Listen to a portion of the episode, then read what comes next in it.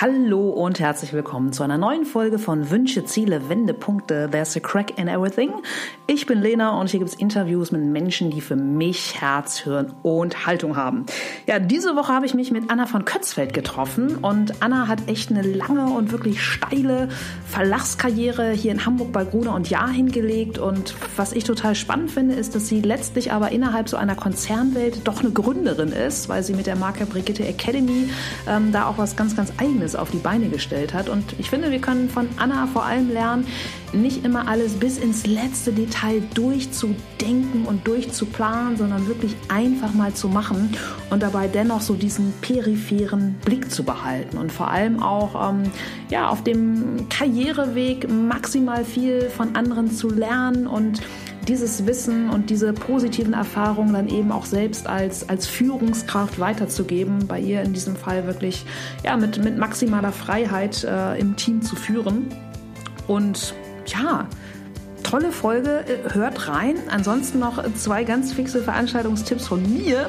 Ende der Woche vom 13. bis 15. Dezember gibt es hier in Hamburg in der Friends Factory mit der Creative Pop-Up School ein tolles dreitägiges Event.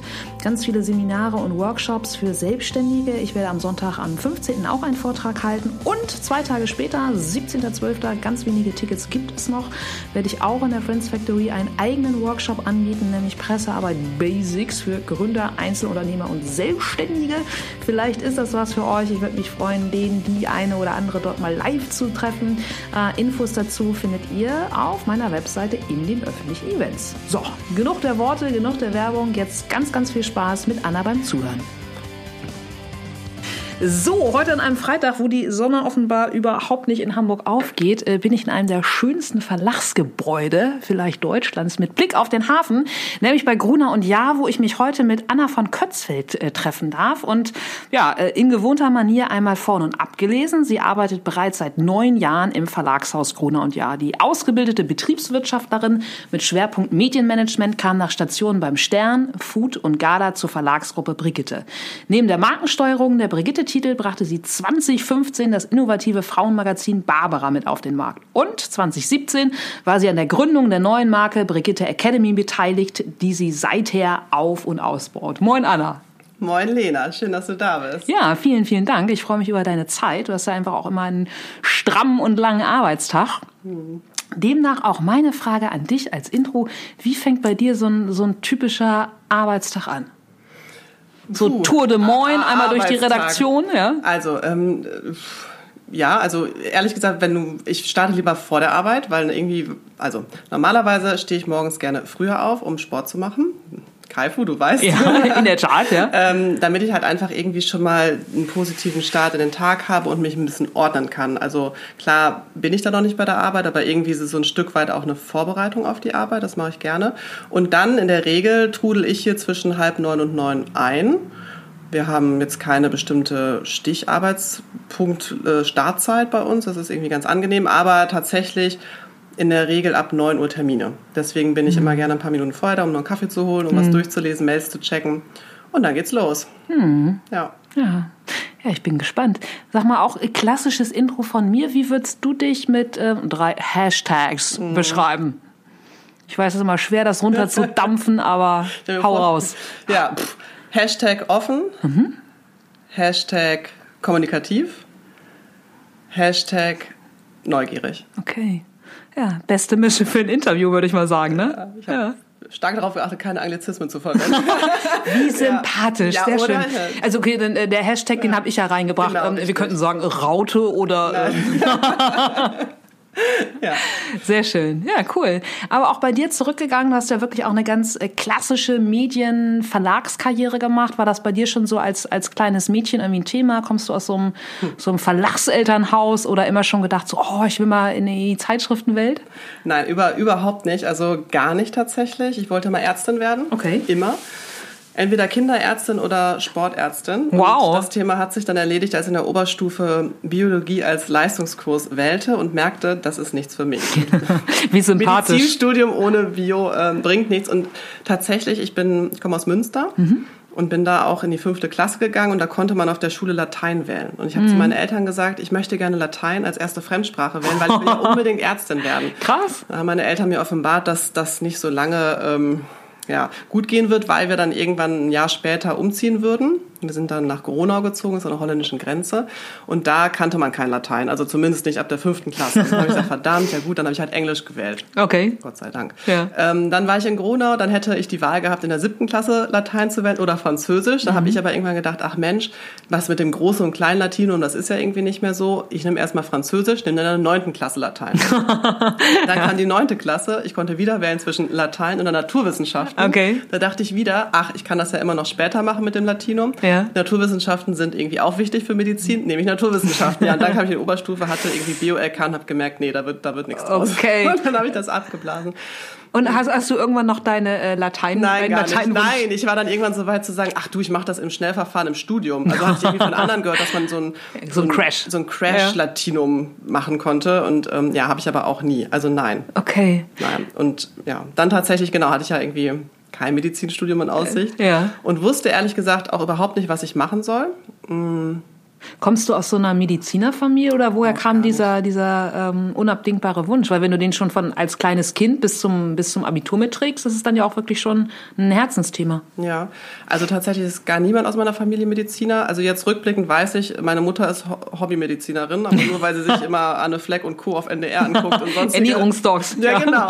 ähm, und immer irgendwie meint, Ärztin sein zu wollen. Ja. Ähm, vielleicht war das schon so ein bisschen mitgegeben. Aber ich habe keine Ahnung. Ich hatte irgendwie immer mh, das Bedürfnis, äh, Menschen helfen zu wollen. So, Mhm. Das fand ich irgendwie immer toll. Also ich glaube, ich war immer ein sehr fürsorglicher Mensch, also auch schon als Kind. Mhm. Vielleicht kam es daher. Okay. Ja. Ja. Gut, aber dann nach dem Abi war es das eben nicht. Ja. Und dann hatte ich halt überlegt, was machst du denn jetzt? Und irgendwie wollte ich aber unbedingt sofort studieren, weil ich dachte, keine Zeit verschwenden. Warum auch immer. Ähm, Heute denke ich, das war ein großer Fehler, wäre es mal reisen gegangen. ja, aber war nicht so. Und ähm, irgendwie hat man sich ja ein bisschen schlau gemacht. Also ich wusste nie, was ich machen möchte. Ich wusste nur, ich möchte kein Lehrer werden. Mhm. Okay. Weil meine Eltern sind Ah, Lehrer. Meine ein Mutter ist Lehrerkind. Grundschullehrerin, Ja. genau. Mein Vater ähm, war an der Universität Münster für, für den Sportbereich da zuständig, Leiter vom Hochschulsport, ähm, was ja auch so ein bisschen was äh, Lehrhaftes hatte. Das war für mich klar, das möchte ich nicht werden, aber was ich werden möchte, wusste ich nicht. Und dann hatte ich mich irgendwie schlau gemacht und dann gemerkt, ah, da gibt es so einen Studiengang, der heißt International Business and Management Studies.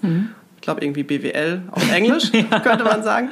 Und den gab es damals in Deutschland in Dortmund, an einer Privatschule, glaube ich, und sonst nirgendwo. Also nirgendwo in Deutschland. Und irgendwie fand ich Dortmund nicht attraktiv und habe dann irgendwie gemerkt, dass es den auch in Holland gibt, also quasi da an der Grenze, da wo ich wohnte. Und das war Ja. für mich irgendwie Jackpot, weil ich dachte, Mensch, dann kann ich da studieren in Holland, also A, tolles Land. B auf Englisch und C kann ich irgendwie meinen Hobbys nachgehen, die ich ja dann in Gronau noch irgendwie hatte. Ah, okay. Und deswegen habe ich das einfach angefangen. Ja. Ja, Hört weil du gerade fragtest, ob ich irgendwie früher schon so Medien, Medienkind war oder Ja. so, lustigerweise. Meine Schulfreunde, Mhm. also hatte ich dann in der, in der Abi-Zeitung nachgelesen, da musste man angeben, was denkst du, was Anna mal wird, Ja. so vom Beruf, haben ganz viele Carla Kolumna geschrieben, weil sie immer dachten, ich habe bestimmt immer irgendwas irgendwann mit Medien zu tun, weil ich Ja. in der Schülerzeitung war, Okay. äh, weil ich Schulsprecherin war, also Ja. weil ich irgendwie immer so auch schon den Hang dazu hatte, mich mit Medien, Anführungsstrichen, auseinanderzusetzen. Also vielleicht kommt es daher, ich weiß es nicht. Okay, Ja. witzig. Bringt mich zu der Frage, ähm, viele meiner Podcast-Gäste, wenn ich sie frage, so, ey, was war denn so dein erster Nebenjob, mit dem du Geld verdient hast, da war es dann so der Klassiker, Achtung, Zeitung oder Zeitschriften austragen. Äh, das war dann bei dir aber nicht der Fall in, in Ergänzung zu äh, Presse und Co. Also was, womit hast du so deine ersten Mark ja, verdient? Also illegal, ich glaube, man darf erst ab 16 richtig Geld verdienen. Ne? Äh, Also davor mit, keine Ahnung, Ja. Babysitten und äh, keine Ahnung, Pferde pflegen oder Hunde Ja. oder keine Ahnung was. Ähm, nee, ich habe tatsächlich gekellnert. Okay. Also mit dem ich 16 wurde, äh, habe ich angefangen zu kellnern und ich habe das geliebt. Ja? Mhm. Also durchweg bis zum Ende des Studiums.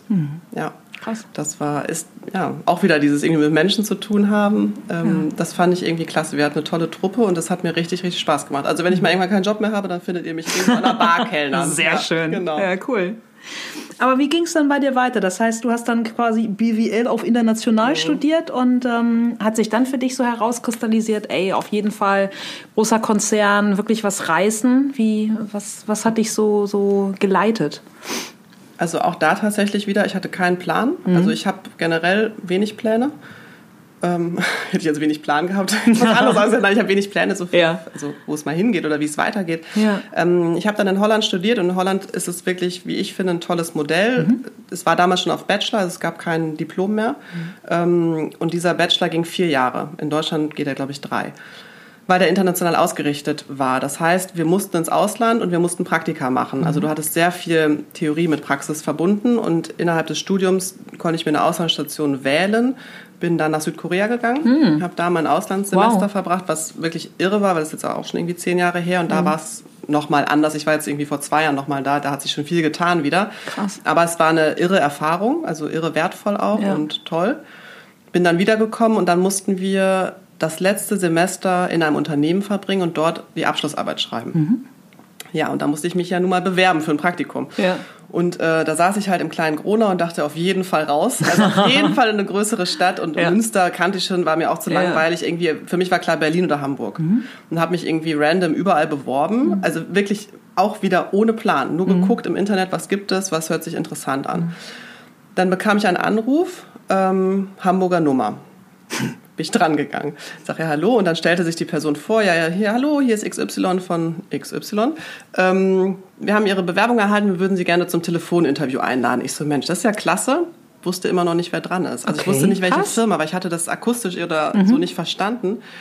Wollte mir aber auch die Blöße nicht geben, nachzufragen. Geil. Und dann habe ich gesagt, ja, Vielleicht super, krieg ich's ja raus, wenn Sie weitererzählen. Ja. Und dachte ich so, ja, okay, ja, vielen Dank, freut mich. Und dann meinte die Frau noch am Telefon, ja, wenn Sie Fragen haben, Sie haben jetzt ja meine Telefonnummer. Ich so, ja, mögen Sie mir vielleicht nochmal Ihre E-Mail-Adresse geben, weil ich dachte, in der E-Mail-Adresse muss ja das Unternehmen stehen. Alter Fuchs, Ja, ja. Fuchs, aber pass auf. Hat sie mir das gegeben, xy.guj.de. Ich so, ja, vielen Dank. Aufgelegt. Ja. GUJ. Was ist denn GUJ? Sagte mir gar nichts. Null. Okay, ja. Habe ich zu meinem Freund damals gesagt, ich hab ihn angerufen. Ich so, jetzt hat mich hier irgendjemand angerufen mit GUJ. Ich weiß überhaupt nicht, was das ist. Ja. Und er so, ja, hä, Gruner und Ja. Ich so, was ist das? Krass. Da hast du dich doch beworben. Ich so, ich habe mich nicht bei Gruner und Ja. Was ist das denn? Ja, ein Verlagshaus. Ich so, ja, aber ich habe mich doch beim Stern beworben. ja, das ist quasi die Heimat vom Stern. Okay. Ich so, ah, okay. Ja, also lange Rede, kurzer Sinn. Ich hatte quasi dieses Interview, wurde dann genommen und hatte dann meine erste Station mh, bei Gruner und Ja und das letzte Semester des Studiums halt beim Stern verbracht im Marketing. Damals hießen wir Stern Geo Art Verlagsgruppe. Hab da ähm, das Praktikum irgendwie sechs Monate lang getätigt und meine Abschlussarbeit parallel geschrieben. Genau, und das war quasi der Start in die, in die Verlagswelt, Ja. die nicht geplante. Ja. ja. ja. und jetzt bist du ja einfach schon ein, fast eine Dekade, kann man Ja. sagen, hier. Und was ich bei dir, wir haben auch ähm, vorhin schon äh, kurz darüber gesprochen, total spannend finde, ist, dass von außen könnte man jetzt sagen, okay, Konzernkind, ne? Aber gerade du hast ja bist ja eigentlich mehr eine, eine Gründerin oder Achtung, Entrepreneurin ähm, in einem Verlag. Einfach mit, mit der Academy, die du mit initiiert hast, ist das richtig? Mit, mit aufgebaut hast? Was würdest du sagen, macht das, macht das aus, innerhalb von, von einem großen Laden äh, wirklich so einen, so einen Gründergeist reinbringen zu können? Ist gar nicht so einfach zu beantworten, weil, ähm, also man muss dazu sagen, das ist ja gerade schon angedeutet, ich bin schon sehr lange bei Gruner und ja, das heißt, ich kenne das Haus sehr gut. Ich habe sehr viele Stationen schon durchlebt, also von Stern über Unternehmenskommunikation, über Publishing, also Verlagsleitung, blablabla, hin zur Academy. Mm, Das heißt, ich kenne das Haus mehr oder minder in- und auswendig. Und das hat es mir natürlich ein Stück weit einfacher gemacht, selber innerhalb dieses Konzerns, was wir ja nun mal sind, zu gründen als ich die Möglichkeit bekam, das zu machen, dachte ich erstmal, yeah, yippie, yeah, das ist super. Ja. Also, weil ich Grüne war so, Wiese, ja, ich ja. war so motiviert und vor allen Dingen so intrinsisch motiviert, weil ich die, die Idee mitgeboren hatte zur Brigitte Academy, mh, dass ich das so toll fand, die Möglichkeit zu bekommen, das selber irgendwie aufzubauen. Ähm, damals zum Glück war mir überhaupt nicht bewusst, was es heißen würde. Äh, mit allen Höhen und Tiefen, die man da durchlebt, mit allen ja, Meilensteinen, die man irgendwie mitnimmt und, und ja, Lernmomenten. Ähm, das war schon, war oder ist total klasse. Es ist aber auch sehr besonders. Also ich glaube, was war deine Frage, wenn, wie das so ist, irgendwie, Genau. ich glaube, Intrapreneurin zu sein? Du musst halt eine gewisse Leidenschaft mitbringen, du musst Power mitbringen, du darfst dich eben nicht so schnell ablenken lassen oder verunsichern lassen. Ähm, Und du musst einfach unglaublich intrinsisch motiviert sein. So. Und das war, das sind, glaube ich, so Aspekte, die mich halt irgendwie trotzdem mit diesem Projekt vorangetrieben haben, weil hätte ich irgendwas davon nicht gehabt zum Zeitpunkt des Starts, wäre das nicht gut gegangen. Und ich glaube, du kannst auch nur gründen in einem Konzern, wenn du den Konzern schon ein bisschen kennst. Also, ja, klar. Weil du musst, du, du musst die Firmenkultur kennen, du musst wissen, wie die Leute ticken, wie die Politik äh, funktioniert. Mhm. Äh, du musst das Produkt kennen. Also in dem Fall, ich musste die Brigitte irgendwie kennen, damit du halt auch bei den Leuten punkten kannst, damit Ja, du die klar. abholen kannst. Also es spielen ganz, ganz viele Faktoren irgendwie eine Rolle. Ich, ähm, viele haben immer zu mir gesagt, ach du, du hast es ja leicht, du, du gründest ja innerhalb des Konzerns, das ist Mhm. nicht dein eigenes Geld. Dass das stimmt? Also klar, wenn ich jetzt irgendwie total was vor die Wand gefahren hätte, dann hätte mich hier, also hätte ich mich nicht von der Brücke stürzen müssen, weil ich dachte, ich muss hier Privatinsolvenz angeben. Ja.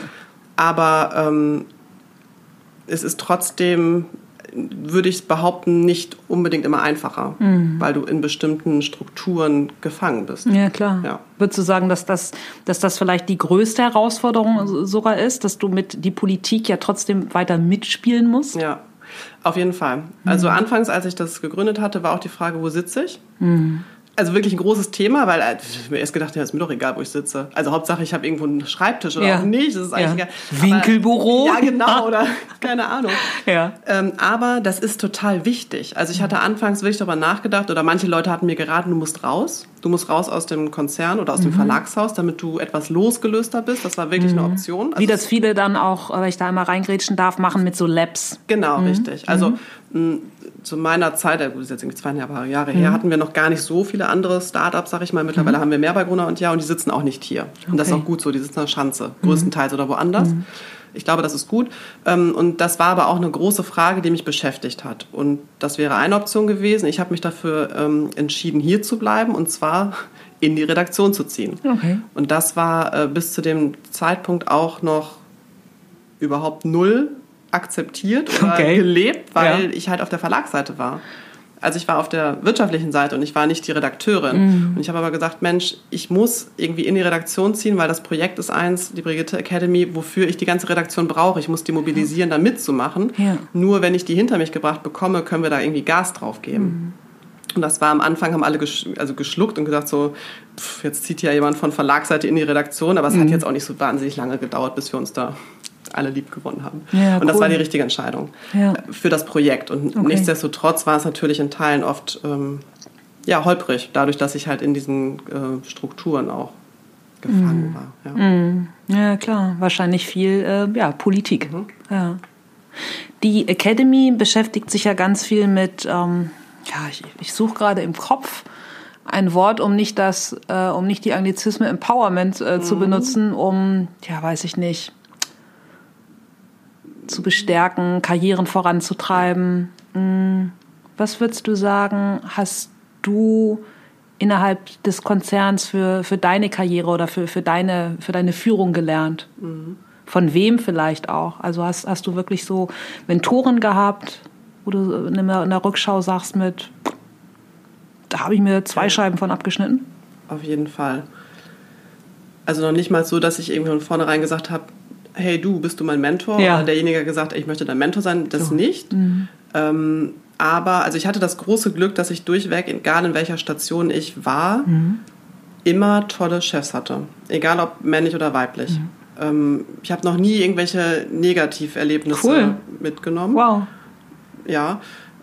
Und so unterschiedlich die auch alle waren, von allen habe ich irgendwie was gelernt. Mhm. Ähm, jetzt bin ich aber auch eine Person, die sehr offen ist. Ähm, Hashtag offen, ja, Hashtag klaro. offen, genau. Ja. ähm, und auch ja, sehr Hashtag kommunikativ. Und Hashtag neugierig. genau. Von Vorteil. Also das heißt, ja. es ist, glaube ich, nicht immer so, also nicht, nicht immer angenehm mit mir, aber zumindest ähm, also möchte ich auch was lernen. Also wenn ich irgendwie einen Chef habe, ich versuche mir sehr viel abzugucken. Mhm. Ähm, und auch selbst wenn bestimmte Dinge nicht gut sind, weiß ich, so möchte ich sie nicht machen. Aber Mhm. ich gehe halt auch in die Interaktion und auch ins Gespräch. Also ich versuche mir Feedback einzuholen oder ja einfach anfangs mitzulaufen und was mitzunehmen. Mhm. Und für mich ist das nicht irgendwie, ich komme ins Büro und mache meinen Job und gehe wieder. Also ich versuche mich da schon sehr reinzudenken und lebe das auch. Mhm. Ja. Und dadurch konnte ich halt unglaublich viel mitnehmen. Und natürlich haben wir irgendwie auch den, finde ich, den Vorteil der Firmenkultur ähm, bei Gruner und Ja, die sehr offen ist, also sehr wertschätzend. Und davon habe ich unglaublich viel mitnehmen dürfen. Und ich meine jetzt zuletzt irgendwie mit der Brigitte Academy, klar, da brauchst du natürlich auch Vorgesetzte oder in dem Fall meine Chefin, die mir irgendwie das Vertrauen geschenkt hat, also die mich A aus der vorherigen Position hat gehen lassen, weil sie gesagt hat, okay, das ist die richtige Person für diesen Neustart der Academy. Das heißt, sie musste sich jemand Neuen suchen. Ähm, und hat mir irgendwie, ja, hat mich bestärkt darin, das zu machen. Und das ist natürlich unglaublich viel Power, die mir da gegeben wurde, das irgendwie umzusetzen. Mhm. Hätte ich da Bedenkenträger gehabt, hätte mich das wahrscheinlich auch zurückgeworfen. Ich hätte gesagt, ich weiß nicht, ob ich das kann überhaupt. Ja, ja. Also ich wusste auch anfangs nicht, ob ich das kann. Ich habe noch nie irgendwas gegründet. Und wenn du mich vorher gefragt hast, ich gesagt, ich bin, ich bin alles, aber auf gar keinen Fall ein Gründertyp. Würde ich auch heute noch behaupten. Okay. Also hätte ich vorher gewusst, was auf mich zukommt, hätte ich, würde ich es nicht normal machen. Ja? Ja. Krass. Mhm. Wirklich? Ja. Ja, aber da ist vielleicht wieder dieses, ohne geplant zu haben, ja, einfach dein, ja. äh, dein ja, großer glaube, das Vorteil, ist der oder? Vorteil, also in dem mhm. Fall der Vorteil, Klar, ja. ähm, dass ich mir da nicht viele Gedanken drüber mache. Also, dass mhm. ich eben keinen Plan mache und keine Liste vorher, was, was könnte passieren. Also, ich weg nicht ab, sondern mhm. ich denke einfach, du kannst, was soll denn auch passieren? Also, außer dass es nicht funktionieren kann, kann auch nichts passieren. Genau. So, mach mal was anderes. Ja, ja. Genau. Aber also von daher, nein, ich habe immer super Chefs gehabt oder Chefinnen, ähm, die mich da wirklich begleitet haben Mhm. und von denen ich auch immer noch zehre. Ja. Cool. Mhm. Was würdest du uns sagen, wie du führst? Als, als Hashtag offen. Ja. Nein, also tatsächlich. Und auch das ist was natürlich, was mir ein Stück weit abgeguckt habe. Ich hatte noch nie einen Vorgesetzten, der mich richtig kontrolliert hat. Mhm. Also ich hatte, es gibt ja so Geschichten, wenn man Freunde mir das manchmal erzählen, Mhm. wo halt irgendwie Chefin oder Chefs da minutiös irgendwie nochmal eine E-Mail drüber lesen und Ja. korrigieren und keine Ahnung. Was Ja, habe ja. ich alles nicht erlebt und so will ich auch nicht selber führen. Also, total krank, ja. ähm, ich glaube, dass ich sehr frei führe im Sinne von, ich gebe meinen Mitarbeiterinnen, sind es ja, oder meinen Mhm. Teammitgliedern, unglaublich viel Freiraum. Also Mhm. Ich finde mal als, als Chef, oder Chef ist auch so ein doofes Wort, Vorgesetzter als, keine Ahnung. Ja, Boss, ne? Aus Ja. der Boss. Ja. ähm, du musst gar nicht alles können, überhaupt nicht. Du Mhm. musst halt nur die, die richtigen Leute holen, von denen du glaubst, dass sie das können. Und dann, dann, dann läuft das Ding auch. Und genauso Ja. versuche ich das zu machen. Ich versuche das Team so zusammenzustellen, dass ich halt in allen Bereichen Leute habe, denen ich A vertrauen kann, Mhm. menschlich, und B aber auch vom Fachwissen her. Und das funktioniert. Und deswegen ähm, bin ich, also ich hoffe, die sehen das auch so, ähm, Ja, kein, kein klar. Kontrolletti-Typ. Das mag Ja. ich überhaupt nicht, weil ich finde, Kontrolle ähm, schränkt ein. Mhm. Ähm, man kann sich nicht entfalten, man kann nicht kreativ sein. Das ist aber gerade im Verlagshaus unglaublich wichtig. Ja. Ähm, und deswegen versuche ich halt irgendwie die, die größtmögliche Freiheit zu geben, die die Mitarbeiterin oder Mitarbeiter braucht. Mhm. Ja. Toll.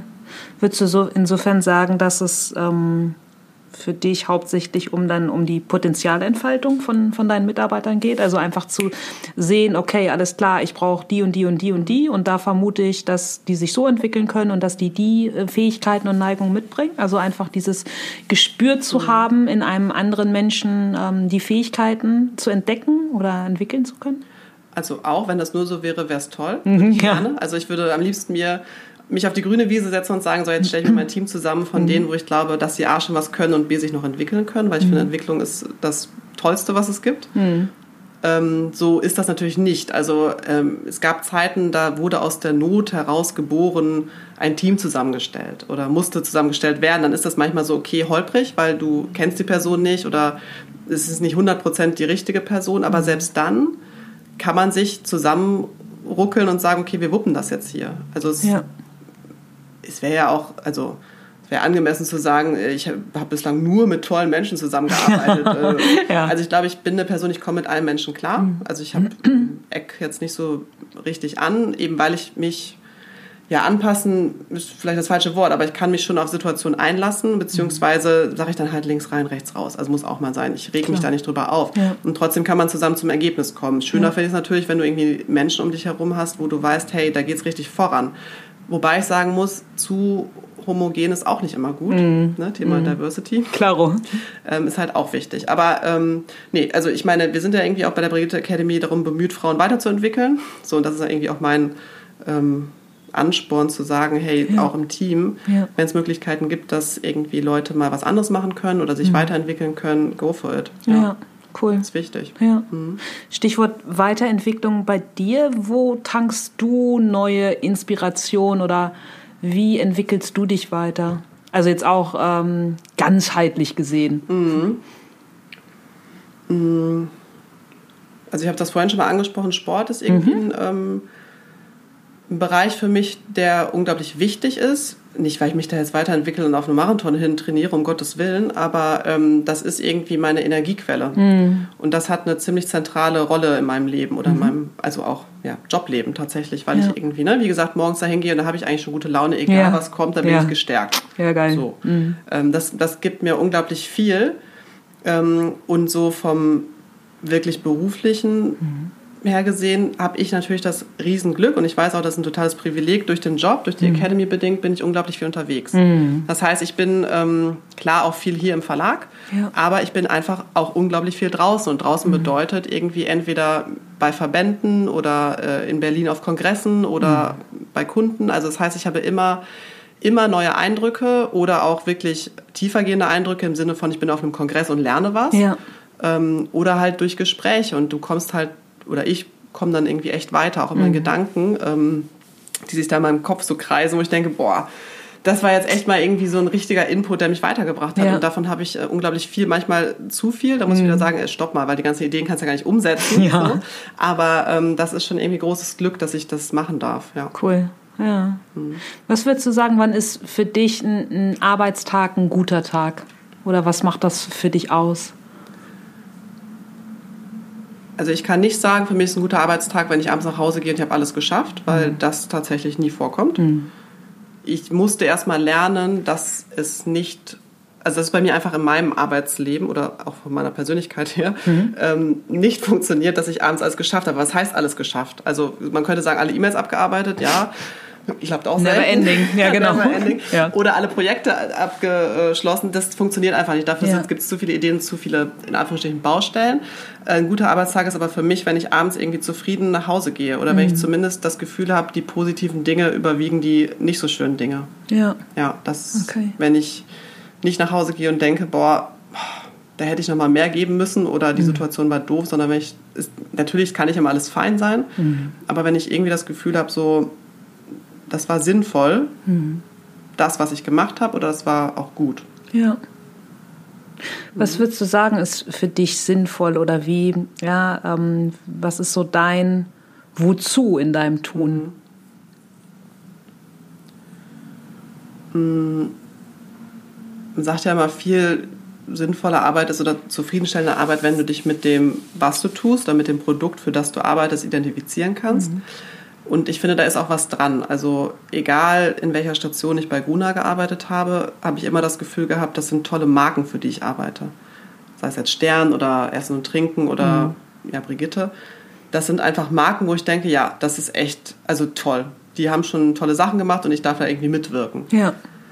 Ähm, jetzt explizit bei der Brigitte Academy finde ich es noch mal viel sinnvoller, weil wir das ja gegründet haben, um ja, Frauen weiterzuentwickeln und dieses ganze Thema Female Empowerment, ich muss jetzt sagen, ja. auch den englischen ja, klar. nehmen oder die Unterstützung, ja. ähm, in der heutigen Zeit ja wichtiger denn je ist. Ja. Also in Zeiten von, hey, wir wollen irgendwie ähm, Gleichberechtigung vorantreiben und mhm. so weiter und so fort, finde ich das, was wir da mit der Academy machen, äußerst sinnvoll und auch wichtig. So, und, und man muss halt auch sagen, ich meine, Brigitte als Marke ist halt irgendwie groß und mächtig mächtig im Sinne von, wir haben Einfluss, wir haben Vertrauen oder wir, wir wecken Vertrauen, Glaubwürdigkeit.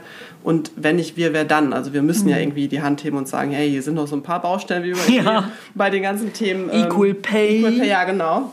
Oder Frauen in Führungspositionen oder Vereinbarkeit von Job und äh, Familie. Das, ja. das sind ja alles so Themen, ey, pff, Klar sind wir da schon ganz gut äh, hier in Deutschland, aber äh, also bei weitem noch nicht am Ende der Fahnenstange angekommen. Deswegen mhm ähm, finde ich das, was wir machen mit der Academy oder ich in meinem Job unglaublich wichtig und auch sinnvoll, ja. dass wir da einen Beitrag zu leisten können. Ja. Absolut.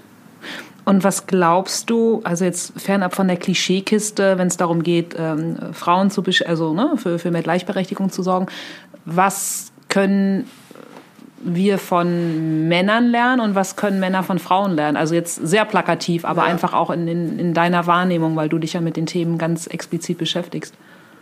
Also ich glaube, wir Frauen ja. können von Männern ähm, diesen Aspekt einfach mal machen mhm. lernen. Also ich boah, immer wieder ja. äh, erlebe ich das, dass Frauen sagen, ja, aber puh, meinst du, kann ich das denn? Ah, ich weiß nicht. Mhm. Also so ganz viele bei denen, die werden was gefragt. Also ja. oft handelt es sich ja irgendwie um ein Jobangebot beispielsweise. Ah, und dann geht erstmal der Kopf an. Ratter, ratter, ratter, ja, ich weiß auch nicht. Also ganz viele Bedenken und Zweifel. Hm. Ähm, wohingegen ja Männer sagen würden, ja, pff, klar, jetzt Ja, werde ich hier kann ich. ich das. Ja, Ja, genau, ja. Der sagt erstmal machen und dann, wenn er anfängt, das zu machen, denkt er, boah, aber ich, ist doch egal. Also Ja. der macht einfach. Ja, ja, klar. Ich glaube, dieses Machen, das können wir Frauen von den Männern lernen, wohingegen Ja. Männer, glaube ich, von uns Frauen vielleicht ein Stück weit Empathie lernen können. Also mehr Einfühlsamkeitsvermögen. Ja, ein bisschen umsichtiger sein. Also ich will jetzt auch nicht alle ne, unter einen Nein, Hut kennen, klar. aber ähm, ja, einfach dieses ein bisschen achtsamer mit seinem Umfeld zu sein. Das, Mhm. das erlebe ich. Manchmal, also ich in meinem Umfeld jetzt gar nicht so sehr, aber das, das kriege ich manchmal von Frauen mit, die sagen, ja, aber sie fühlen sich nicht wohl, weil sie sich irgendwie von Männern ausgeschlossen fühlen. Also typische Situation ist ja auch, ich meine, da wird man so schnell auch nichts ändern können, aber wenn du halt mal in Termin bist mit Männern, Mhm. so in so einem, so einem Meeting, als einzige Frau oder mit wenigen Frauen, dann kommst du ja rein und da wird ja erstmal nur hier, wer erstmal Witze erzählt, Ja, und lustig, lustig, Erstmal- erstmal. Status- ja, genau, richtig. Statusrunde. Und erstmal ist ein Gerangel. Klaro. Ich meine, ja, ne, das ist auch Muss man halt erstmal lesen, ne? Ja, Also, das musst ja, du erstmal verstehen. Und natürlich ist es trotzdem nervig. Ja. Aber irgendwann musst du halt auch sagen, ist das halt so, lass die erstmal eine Viertelstunde spielen. So, dann bist du halt die erste nach einer Viertelstunde, die was Sinnvolles sagt. So, ob die das jetzt hören oder nicht, aber für dich ist es gut. Ähm, ja, aber dann denke ich mir auch manchmal bei Männern so, boah, Leute, ey, Jungs, komm. Genau. Äh, Reicht jetzt auch hier Ja. mit dem Spielkasten. Ja. ja aber ähm, ich glaube, dass, ja, vielleicht diese Umsichtigkeit, Okay. ja.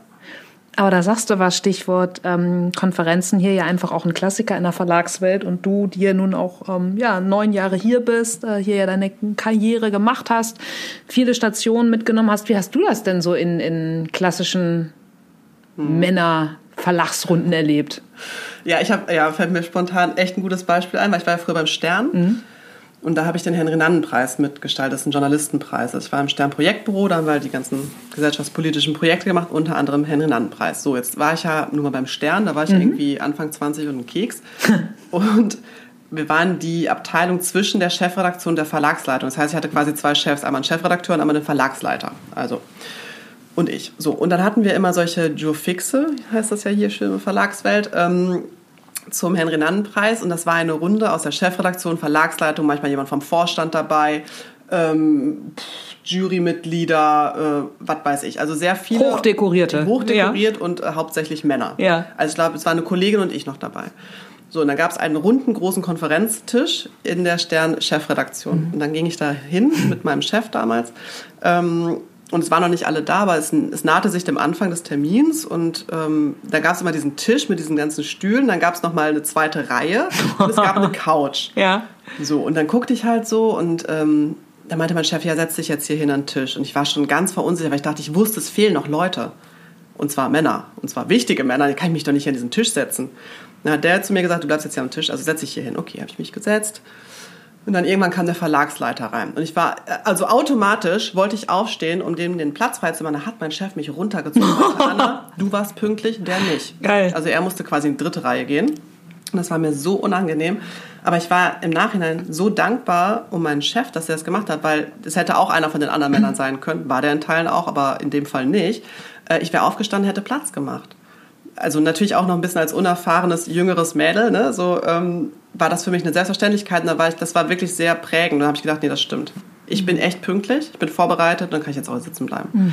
Und diese, ähm, ja, ich glaube, Frauen sind manchmal so zu nett und zu freundlich und das müssen wir ein bisschen ablegen. Also auf gar keinen Fall, das sagen ja auch immer alle, so auf gar keinen Fall sollen Frauen zu Männern werden. Ja, nee, Gott. gar nicht. Ja, Aber ist so peinlich, nicht ja. immer dieses, ach so, ja klar, bitteschön, hier ist mein Stuhl. Nee, so what? Dann Mhm. Ja, klar. geh du halt in die dritte Reihe. Wenn du zu spät bist, bist du zu spät. Ja. Ähm, das war wirklich sehr prägend für mich und daran versuche ich mir ein bisschen zu halten, dass man halt auch wirklich auch in, sei es gemischten Runden oder auch in, mit nur Männern, einfach sich seinen Platz da reserviert und sagt, so, hier bin ich und ich bin auch Teil eurer Party. Absolut. Und dann kann ich auch mitmischen, und Klar. zwar am Tisch. Ja, klar. Und vor allem am Tisch nicht anfängt, den Kaffee auszuschenken. Ja, das kommt ja noch. Ne, ja ist jetzt auch wieder ja. ein- Das ist aber auch ganz schwierig, das muss ich auch lernen, weil, ne, alte Kellnerkarriere. so, oh. Einmal noch das durchwischen. Ist, das ist so in mir. Ich bin halt Milch, immer sofort der, ja, genau, Ja. immer der Anbieter und sagen, möchtest du einen Kaffee? Das, ist das, das habe ich auch von meinem alten Chef gelernt. Jetzt hörst du auf, hier Kaffee auszuschenken. Ja. Okay. Ja, also nee, das sind wirklich so ein paar Sachen, die sind, glaube ich, in einem, Ja. gerade als Frau, aber man muss halt wirklich aufpassen, weil die machen sich das zunutze, ne? Oh, das ist wie das kleine Mädchen. Ja, ja. ja. also nein, ich habe ja schon jegliche äh, Formen von äh, Meetings erlebt in verschiedenen Konstellationen. Könnte ich auch Bücher drüber schreiben. Ja. Vielleicht solltest du es mal machen. Vielleicht soll ich es mal machen, ne? Genau. Ja, Gott, ja. Ja, aus der Verlagswelt. Aus der Verlagswelt. Herrlich. Der ja. Konferenztisch. All you can gockel. ja, wirklich. Ja. Herrlich. Anna, was würdest du sagen, kannst du besser als andere? Also jetzt auch, ne, Stichwort Empowerment, fernab des, ähm, Ja. sich, des Runterspielens mit, ach so normal, können doch alle. Also ich glaube, dieses, ähm, ja, nicht so viel nachdenken. Also, ja, wirklich dieses einfach machen. Ähm, ich glaube, ich kann gut, ich nenne das, also ich sag mal, ich habe so einen peripheren Blick, habe ich vom Handball, glaube ich. Da stand Ah. ich auf halb links. Man hatte quasi immer das Tor irgendwie im Auge, aber ich musste gucken, was links und rechts ist. Und das kann ich, glaube ich, ganz gut. Das heißt, ich habe zwar ein Ziel, vor Augen oder ich habe halt eine Marke im Blick, aber ich gucke halt links und rechts, was passiert und nehme die Bälle auf. Cool. Ähm, Manchmal zu viel, muss ich mir auch eingestehen, weil ich bin sehr, sehr schnell entflammbar und sehr schnell zu begeistern. Ähm, aber irgendwie in vielen Situationen hat mich das auch vorwärts gebracht, weil einfach dieses so eben nicht so viel drüber nachdenken, einfach machen. Ja, weil du musst ja dem Weg- reagieren, wenn der. Ball kommt. Auf dem Weg äh, gucken, ob das klappt oder nicht und wie das überhaupt funktioniert, wie läuft das Spiel, was sind die Regeln.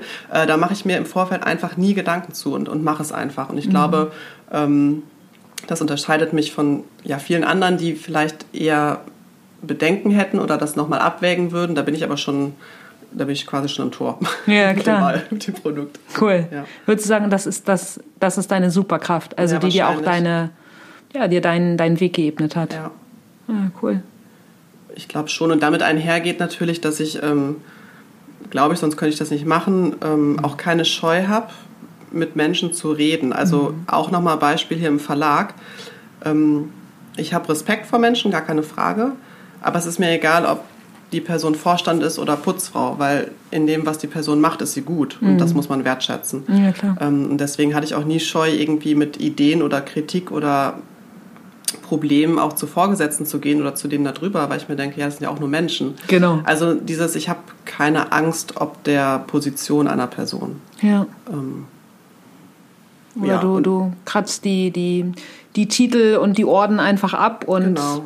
Gehst einfach ran. ja, wenn es der Sache dient, ne? Ja, oder klar. wenn ich damit weiterkomme und das Gefühl habe, das ist jetzt gerade richtig. Ja. Ähm, ja, ja, läuft halt alles irgendwie in das Kapitel einfach machen. Mhm. So sich trauen. Ja, cool. Würdest du sagen, ist das auch deine, ähm, deine unabdingbare Stärke bei etwaigen, ja, nennen wir es Misserfolgen, Rückschlägen? Also es einfach so als, als ein Learning zu verbuchen und zu sagen, hey, zack, ich habe es ausprobiert, okay, Mhm. das funktioniert nicht, weiter? Oder wie, wie gehst du mit, Ja. mit, mit Sackgassen um oder Ja, mit, mit Umwegen? Ja, gute Frage, weil tatsächlich, das kann man so easy peasy unter dem verbuchen, solange es nicht oft passiert. Also beziehungsweise, wenn was nicht läuft, beim ersten Mal denke ich mir, ja, dann du, haben wir es probiert. Ähm, ich glaube aber, also zum Glück ist es jetzt noch nicht so oft vorgekommen, aber man muss halt ein bisschen aufpassen, dass wenn das zu oft passiert, und das merke ich auch manchmal bei mir, dann sage ich mir, ach, verdammt, Anna, hättest du mal eine Minute länger drüber nachgedacht oder hätte das wirklich sein müssen oder hättest du so viel Power da reingeben müssen, ähm, dann kommt man schon auch irgendwie in Selbstzweifel, weil ich gebe halt immer viel Gas und manchmal zu viel äh, und ver verpulver damit natürlich auch viel Power, die ich vielleicht für andere Projekte hätte besser nutzen können oder müssen. Ähm, und dann ist es natürlich so, wenn dann irgendwie was gescheitert ist, sage ich mal, oder nicht funktioniert hat oder ich stecke irgendwo fest, dass ich mir dann echt an die Nase fasse und sage, Mensch, ja, da hätte ich doch mal lieber irgendwie eine Scheibe von einer Kollegin abgehabt, die etwas bedachter ist oder Okay. mehr nachfragt oder etwas skeptischer oder kritischer ist dem gegenüber.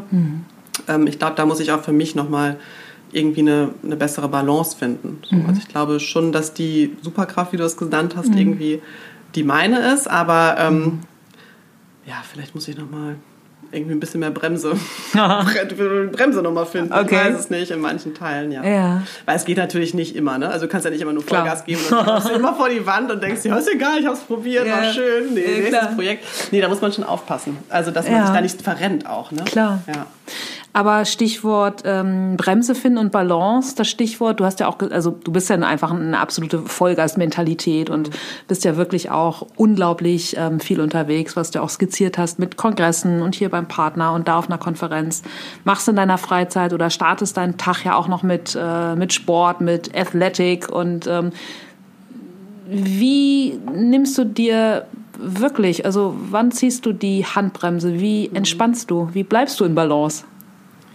Ähm, tatsächlich war das auch ein Learning. Also es war ein, ich sag's mal, Prozess, den ich durchlaufen habe. Also insbesondere in den letzten zweieinhalb Jahren, weil davor war ich noch jünger und da hast du eh mehr Power und dann, dann läufst du einfach. Ja. Wenn du auf einmal irgendwie so ein Projekt hast wie ich gründe eine neue Marke und ich bin halt innerhalb eines Konzerns irgendwie Start-up, ähm, handelst du anders, denkst du anders, du hast mehr Verantwortung, also weil es einfach eine andere Gewichtung hat. Ja. Und genau, wie du schon sagst, ist dadurch, dass ich natürlich irgendwie relativ äh, schnell laufe und immer Gas gebe, ähm, habe ich mich auch natürlich in vielen Dingen verrannt, weil ich einfach nicht wusste im Vorfeld, also ich hätte es auch nicht wissen können, wie es läuft, ähm, dass ich ziemlich viel ähm, Power ja, habe verpufft lassen. So. Und ähm, das war teilweise, musste ich mir dann selber auch eingestehen, zu viel und zu wenig Auszeit, ähm, dass ich wirklich manchmal irgendwie in den letzten zweieinhalb Jahren gedacht habe, boah, ich kann nicht mehr. Also es, das haut nicht mehr hin. Also A, trete ich hier auf der Stelle, B, arbeite ich viel zu viel und vernachlässige meine Freunde oder meinen Partner oder mein, meine Hobbys. Also genau das, wo ich eigentlich immer Kraft tanke, ist ja auch so Banane, dass man genau Ja, das dann total. hinten überkippen lässt. Ja. Ähm, und das war wirklich ein Prozess, wo ich gedacht habe, Mensch, ähm, so kann das nicht weitergehen und wo man sich so eine halbe Krise reinstürzt, irgendwie mit sich und seinen, seinen Gedanken und seinem Arbeitsleben, ähm, dass ich für mich lernen musste, da mal ein bisschen Abstand zu gewinnen. Und ähm, das habe ich, ich weiß auch nicht wie, ich habe jetzt auch kein Rezept, habe ich irgendwie geschafft. Also ich lasse Dinge nicht mehr so krass an mich ran, äh, nicht weil sie mir egal geworden sind, weil, sondern weil ich einfach denke, das haut nicht hin, wenn du ausgelaugt bist, kannst du kein Gas geben. Also versuche ich immer irgendwie ähm, ja, so einen gesunden Abstand dazu zu Also, behalten. also fängst du dich dann selbst mehr auf so einer Metaebene ein, so um, um der Sache, um deinem Ziel ja auch noch dienen zu können. Ja. Ja. Und ich, also ich kann dir nicht sagen, wie das gekommen ist, aber irgendwie ist es so gekommen, vielleicht im letzten Jahr oder so. Okay. Ich weiß, weiß nicht genau. Ja. Dass ich das Gefühl habe, eigentlich fühle ich mich ziemlich ausgeglichen und auch zufrieden. Also Mhm. ich glaube, ich komme meinem Job nach, ich komme irgendwie meinem Privatleben nach. Ähm, Das ist irgendwie eine gute Balance, dass es nie ganz ausgeglichen ist und dass ich immer diejenige, also ich glaube, die von meinen Freundinnen ist, die am meisten mal sagt, sorry, ich muss noch mal schieben oder ich kann nicht kommen. Das wird sich auch nie ändern. Komm später. dafür. Ja, komm Ja, später. kommt später, genau. Ja. So, äh, äh, Ja. oft ein schlechtes Gewissen, aber so ist das nun mal. Und dafür habe ich auch, ja, dafür habe ich halt diesen Job, den ich mir irgendwie selber gebacken habe. Mhm. Ähm, aber irgendwie ist es so, ja, es stresst mich nicht mehr so. Ich Ja. lasse das nicht mehr so krass an mich ran. Cool. Ja. Und was machst du sonst noch außer, außer viel Sport? Also wenn dann, Ja. wenn dann noch ein bisschen Zeit ist. Essen. okay. Eigener Sport, damit ich viel essen kann. Ja, ja du, Äh. klassische, ähm, verleitet mich zu meiner, einer meiner absoluten Lieblingsfragen, die ich bei Menschen liebe. Henkersmahlzeit, du wirst in einer Stunde erschossen. Spaghetti Bolognese. ja. Echt? Ja. Ja, und das ist, das ist jetzt wirklich äh, die Krux an der ganzen Sache, Na? weil ich seit ein paar Monaten kein Fleisch mehr esse. Kann ich keine Spaghetti Bolognese mehr, aber zur Henkersmahlzeit würde ich es essen. Ve ja. Vegane Bolo. ja, vegan oder vegetal, whatever. Ja. Aber äh, ja, Bolo ist boah, absolut dazu ein Glas Rotwein. Okay. Also besser geht's nicht. Ja. Ist wirklich ist eine einfache Mahlzeit, wobei man muss es auch können. Mhm. Ähm, aber ja, absolut. Okay. Mhm. Warum fleischfrei? Also jetzt so als, ähm, ich möchte nicht das Wort mit CH nehmen als Herausforderung. Nee. ja? Ach, könnten wir einen neuen Podcast machen. Warum mir- ist Anna jetzt fleischfrei? Teil zwei. Ja. Ähm, ja, ich suche mir ja auch mal meine Projekte selber. Also Ja. normal kann ich tatsächlich auch nicht. Muss ich mir auch selber eingestehen. Also ich bin auch kein Normalo-Typ. Ich weiß auch nicht, vielleicht werde ich das nochmal irgendwann. Ähm, ich habe schon früher kein Fleisch gegessen oder habe, glaube ich, acht Jahre kein Fleisch gegessen. Meine Großeltern hatten eine Metzgerei, Fleischerei. Echt? Du bist so- ein Metzger-Enkelkind? Ja, ja. Hast du dann, warst du da richtig mit in der. Naja, die haben in Solingen gewohnt und da war ja auch, also habe ich jetzt nicht gesehen, aber es ist ja äh, Pferdefleischstadt. Ja, so, so als ich als Pferdemädchen, das ging gar nicht. Und dann musste Lasagne. Ich halt zu, musste ich zu Opa mal in die, in die Küche ne, und die Blutwurst rühren. Ja, Echt? Hast du? Ja, leicht traumatisiert. Und ich hatte als Kind natürlich nie verstanden, warum es Blutwurst heißt. Ich dachte wegen der Farbe, aber dann habe ich gemerkt, warum. Ja, dann habe ich lange kein Fleisch gegessen, habe ich Good meinen Freund know, ja. kennengelernt, der darauf gar nicht klar kam. Meinte, Steffi, du bist vegetarisch, das geht überhaupt nicht. Und dann bin ich nach Südkorea gegangen und da habe ich ähm, für mich gesagt, ich muss ja hier wieder Fleisch essen, weil das ist ja eine kulturelle Frage und es ist halt sehr unhöflich, wenn dir was angeboten wird, was du nicht annimmst. Also da habe ich gedacht, okay, ich habe einen Freund zu Hause sitzen, der kotzt am Strahl, weil ich kein Fleisch esse und der gerne kocht. Also nicht, dass er jeden Tag Fleisch isst, aber irgendwie sich keine Gedanken machen möchte darüber. Ja. Und dann bin ich halt in Südkorea, alles fein, wir machen das. Und ähm, dann habe ich alles gegessen, dann kam ich wieder und habe halt immer wieder mal Fleisch gegessen, oder ich normal Fleisch gegessen, aber jetzt seit ein paar Monaten irgendwie, ich weiß nicht, mich beschäftigt das mit diesem, mit der Klimakrise und äh, tatsächlich noch mehr, aber mit dem Wohl bzw. Leid der Tiere Ja. und ähm, das kommt natürlich mit hinzu, dass ich natürlich in der Blase hier lebe, in der, bei der Brigitte. Jetzt haben wir noch ein Nachhaltigkeitsheft gemacht, wo man sich mit diesen ganzen Themen tagtäglich auseinandersetzt und man kann halt nicht weggucken. Und es gab dann halt irgendwie so ein paar Momente, wo ich echt irgendwie eine Papp auf hatte und dachte, nee, ich, also ich kann es gerade einfach nicht. So. Fisch esse ich aber noch. Damit ich überhaupt irgendwas zu Hause zu essen kriege. Ja. ja, also ja. Okay. Na gut, dann bleibt es halt bei der veganen Bolo, ne? Ja. Geht, geht ja auch. Außer zu, also Henkers Mahlzeit würde ich auch mit Fleisch essen. Berühmtes, Ja. be- berühmte letzte Fleischstücke. Ja, genau. Sage mal, angenommen, du würdest jetzt, hättest jetzt hier nicht die, äh, die Verlagskarriere beschritten, wärst nicht die, ähm, die Gründerin hier, du könntest nochmal so grüne Wiese machen, ganz egal, Talente, Kohle, was auch immer. Gibt es so einen so einen Urwunsch, wo du sagen würdest, so, oh, darauf hätte ich nochmal richtig Bock? Also da gibt es zwei. Einmal wirklich was mit Sinn und Verstand. Ja, okay. Ähm, wenn ich nochmal ganz neu wählen könnte, was ich werden wollen würde oder studieren oder keine Ahnung was, ich würde gerne, ich wäre gerne Meeresbiologin geworden. Echt? Das ist ja auch so ein, so ein romantische, Also Ja, so eine, tatsächlich, ne? finde ich auch ganz lustig, weil ich wollte ja mal Ärztin werden, aber Ja. irgendwie in meinem Kinderkopf schlummerte auch mal die Idee von Meeresbiologin. Dann war das ganz lange ad acta gelegt. Und so in der letzten Zeit habe ich da öfters wieder darüber nachgedacht. Also wahrscheinlich auch mit Klimakrise Ja. und, und Meerverschmutzung, keine Ahnung was. Ähm, das würde ich tatsächlich gerne sein wollen. Okay, Ja. cool. Und Also die andere der Sache? seriösen Sache, auf, Ja. der, auf der Spaßseite, Ja. total gern DJen. Echt? Ja. Ja, geil. Ja. Ist doch nicht abwegig. Nee, ist nicht. Könnte ich mir, ich habe sogar einen DJ-Pult zu Hause, äh, habe ich mich noch nicht ganz mit beschäftigt. Nein, ich höre einfach unglaublich gerne Musik, Ja. äh, von bis. Ja. Ähm, und ich, ja, keine Ahnung, ich würde einfach gerne mal auf einer fetten Bühne stehen in einem Club und, Und irgendwie meine Musik spielen zum Abwinken und alle tanzen. Bass reinhauen. Ja, richtig. Ja, das finde ich echt cool. Ja, finde ich, also kann ich Oder? mir bei dir auch voll gut vorstellen, so Ich als, als neu. Ja. Nee, parallel. Ja. ja. Kann ich leider montags nicht zur Arbeit kommen, weil ich durch die Clubs Aufgelegt, bin. ja. Herrlich. Mhm. Was würdest du, denn, wenn, wenn dein Leben jetzt ein Soundtrack wäre, mit, mit was für einem Titel würdest du starten? Wow. Die Frage hättest du mir mal vorher geben müssen. Du, du kannst sonst nachreichen. Also total kitschig, ich mag das Lied nicht, aber The Time of My Life. Okay. Glaube ich, würde es ganz gut passen, weil ich eigentlich mit meinem Leben echt zufrieden bin. Geil. Ja. Ja, mehr geht doch nicht, oder? ja. Voll gut. Und was wäre der letzte Titel? Also ich würde ein bisschen was rein remixen. Ja. ähm, boah, der letzte Titel. Also der letzte Titel wäre wahrscheinlich irgendwas von ähm, Simon Garfunkel oder The Box Boxhorse, Boxstops, The Letter. Ist mein Okay. Lieblingslied. Das ist ein ganz, ich glaube, boah, Packe ich in die Shownotes. Ja, ja Okay. genau, sag ich nochmal. Also eines von diesen eher 70er, 60er, 80er Jahre Liedern, die mir irgendwie gut gefallen. Ja. Ähm, ja, oder Sting. Also Mhm. irgendwie sowas, also schon, schon was Schönes. Es muss also jetzt überhaupt nichts Aktuelles, gar Mhm. nicht irgendwie eher was, ja, fast Nostalgisches. Äh, aber da gäbe es viele. Also ich müsste einen äh, etwas längeren Sterbeweg haben, damit ich all die Lieder, die ich gut finde, nochmal eben abspielen kann. Ja, Ja, Mhm. cool. Ja, kannst ja dann auch alle äh, untereinander remixen. kann ich auch. Ja. Ja, pass auf. Und dann bin ich tot und dann wird es ein Erfolg. Posthum. So wie bei den ganzen Künstlern im Markt. Genau. Ja, das könnte Ja, passieren. wer weiß. Mhm. Ja. Anna, eine, eine meiner letzten Fragen, ähm, die ich jedem auch meiner Gäste stelle, und bei dir bin ich sehr gespannt, weil du auch ein äh, unglaublich umtriebiger Geist bist. Wann hast du zuletzt was Neues gemacht?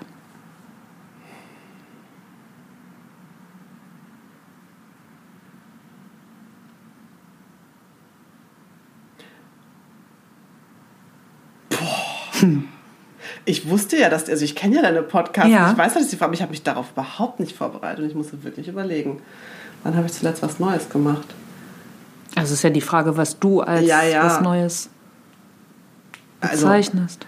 tatsächlich mache ich im Job natürlich ganz viele neue Sachen, aber es finde ich jetzt nichts Besonderes. Ähm, ich habe letztens, jetzt will ich gar nicht mehr auf die Essensschiene kommen, aber tatsächlich eine Woche vegan gelebt. Hm. Okay. Also das als Challenge. ja. Und ähm, ansonsten habe ich beim Style Day am Samstag, den wir hier hatten, äh, aufgelegt als Echt? kleine DJ. Ach, was erzählst du jetzt? ja, Alles ja, klar. Aber die Aufmerksamkeitsspanne war nicht mehr so gegeben von den Teilnehmerinnen, weil wir schon zehn Stunden Bescheid hatten mit Inhalt. Ja. Ähm, aber trotzdem war das natürlich Ach, einmal die, die, ja. Dann hast du das schon ins Kolleginnen Leben haben gebracht. mich gefragt, ob ich auflege und ich konnte Geil. natürlich nicht Nein sagen. Ja. Und das habe ich auch noch nie gemacht. Ähm, Das habe ich jetzt auch nicht so ausführlich gemacht, aber irgendwie war es trotzdem. Aber es war der Anfang. Es war der Anfang. Voll gut. Das war der Anfang. Mhm. Cool. Mehr geht nicht, oder? Ja. Wahnsinn. Erste Schritte, nee. Ja. Richtige nicht, aber in die andere Richtung. ja, eine neue Richtung. Neue Ja. Richtung. Ja. Stichwort berühmte letzte Worte. Was ist so dein, dein Appell an die Welt da draußen? ja, ich bleibe beim Machen. Einfach mal machen. Nicht nur bei Dingen, wo man sich vielleicht nicht traut, etwas zu machen, wo man unsicher ist, wo man aber eigentlich gerne etwas machen wollen würde, sondern insbesondere natürlich auch im heutigen Kontext, ey Leute, macht mal was gegen die Scheiße da draußen, die gerade passiert. Also, ja, Klimakrise, Nazis, äh, ungerechte Welt. Also einfach sich auch zu engagieren und da was zu tun Ja. und nicht einfach nur zugucken. Also ich glaube, Zuschauen bringt uns alle überhaupt nicht weiter und macht auch nicht glücklich. Ich glaube, nur wenn man irgendwie selber, und da sind wir wieder bei der Sinnerfüllung oder was macht mich glücklich in dem, was ich tue, man muss irgendwie selber anpacken und was machen und mitgestalten. Ja. Ja. Und das meine ich auch gerade irgendwie auf die ganzen Umweltbedingungen, die hier gerade so herrschen. Ja. Absolut. Mhm. Ja. Schöner, großer und wichtiger Appell. Also vielen Dank auch dafür. Und vor allem äh, vielen Dank für deinen tollen Input. Also wirklich ein beachtlicher Weg, den du äh, gegangen bist und den du ja auch noch weiter gehst. Im Umkehrschluss, du kennst es, äh, du hast uns äh, von deinen Erfahrungen teilhaben lassen. Was können Zuhörer für dich tun? Ja, also äh, für mich persönlich schreibt schreib, schreibt mich an und äh, trefft euch mit mir. Nein, aber ansonsten klar, also wenn ihr irgendwie Interesse bei der, an der Brigitte Academy habt, ähm, tragt euch in unseren Newsletter ein. Das findet ihr unter brigitte.de slash academy. Packe ich in die Shownotes. Genau, also da findet ihr sowieso viele Infos zur Academy, was wir alles Tolles machen, Newsletter und da findet ihr vor allen Dingen auch die Events, die wir machen. Die äh, zurückgelegenen sind jetzt wahrscheinlich nicht mehr drauf. Da hättet ihr auch Lena gefunden, die bei uns schon zweimal Coach war. Aber auch vor allen Dingen, und das ist also auch wieder so was Neues, was ich toll finde und irgendwie mein kleines Baby. Wir haben eine, eine mega coole ja, Veranstaltung, es nennt sich Summit, nächstes Jahr auf Mallorca. Yes! Ende März. Ähm, das wird echt der Knaller. Also 150 Frauen in einem super coolen Hotel äh, in Porto Soler auf Mallorca im Bikini and Mountain Hotel. Mit Lena Wittnehmen als Stimmt. Coach Verrückt. mit dabei. Verrückt, Ich freue ja. mich mega drauf. Ich mich auch. Ähm, und das wird echt cool. Also ähm, lest euch das auf jeden Fall durch, schaut es an und dann meldet euch am besten an, weil dann trefft ihr uns beiden auf jeden Fall und noch viele weitere tolle Frauen. Ähm, ja, und wann auch immer ihr auch irgendwie das Bedürfnis habt, äh, mir was zu schreiben, was euch wichtig ist äh, oder Erfahrung oder keine Ahnung, was wir sind ja immer interessiert an guten Geschichten, meldet euch. Cool. Ja, Ja. dann packe ich deine E-Mail-Adresse. Dann Gerne. hast, hast du noch mehr E-Mails zum, Ja. zum Abarbeiten. Genau, Packe ich in die Shownotes. antworte, Dann bist du gerade Ja. wieder äh, auf Reisen. Genau. genau. Ja, cool. Anna, ich sag tausend Dank für deinen Input, für deine Zeit. Es war mir eine Freude. Ja, und mir auch. Äh, ja, Highlight of the day, of the week. Dito, Dito. Tschüss. ja, tschüss. Schlag ein. So, das war das Gespräch mit Anna. Den Link zur Brigitte Academy ähm, und natürlich ihre E-Mail-Adresse findet ihr auf jeden Fall in der Folgenbeschreibung. Ich bedanke mich bei euch für eure Zeit, fürs Zuhören. Freue mich, dass ihr dabei gewesen seid. Freue mich, wenn ihr auch noch Zeit und Lust habt, um kurz auf iTunes meinen Podcast gerne zu abonnieren und auch sehr, sehr gerne zu bewerten. Und ja, weiter geht's, ne? Menschen mit Herz und Haltung. Bis dann. Tschüss.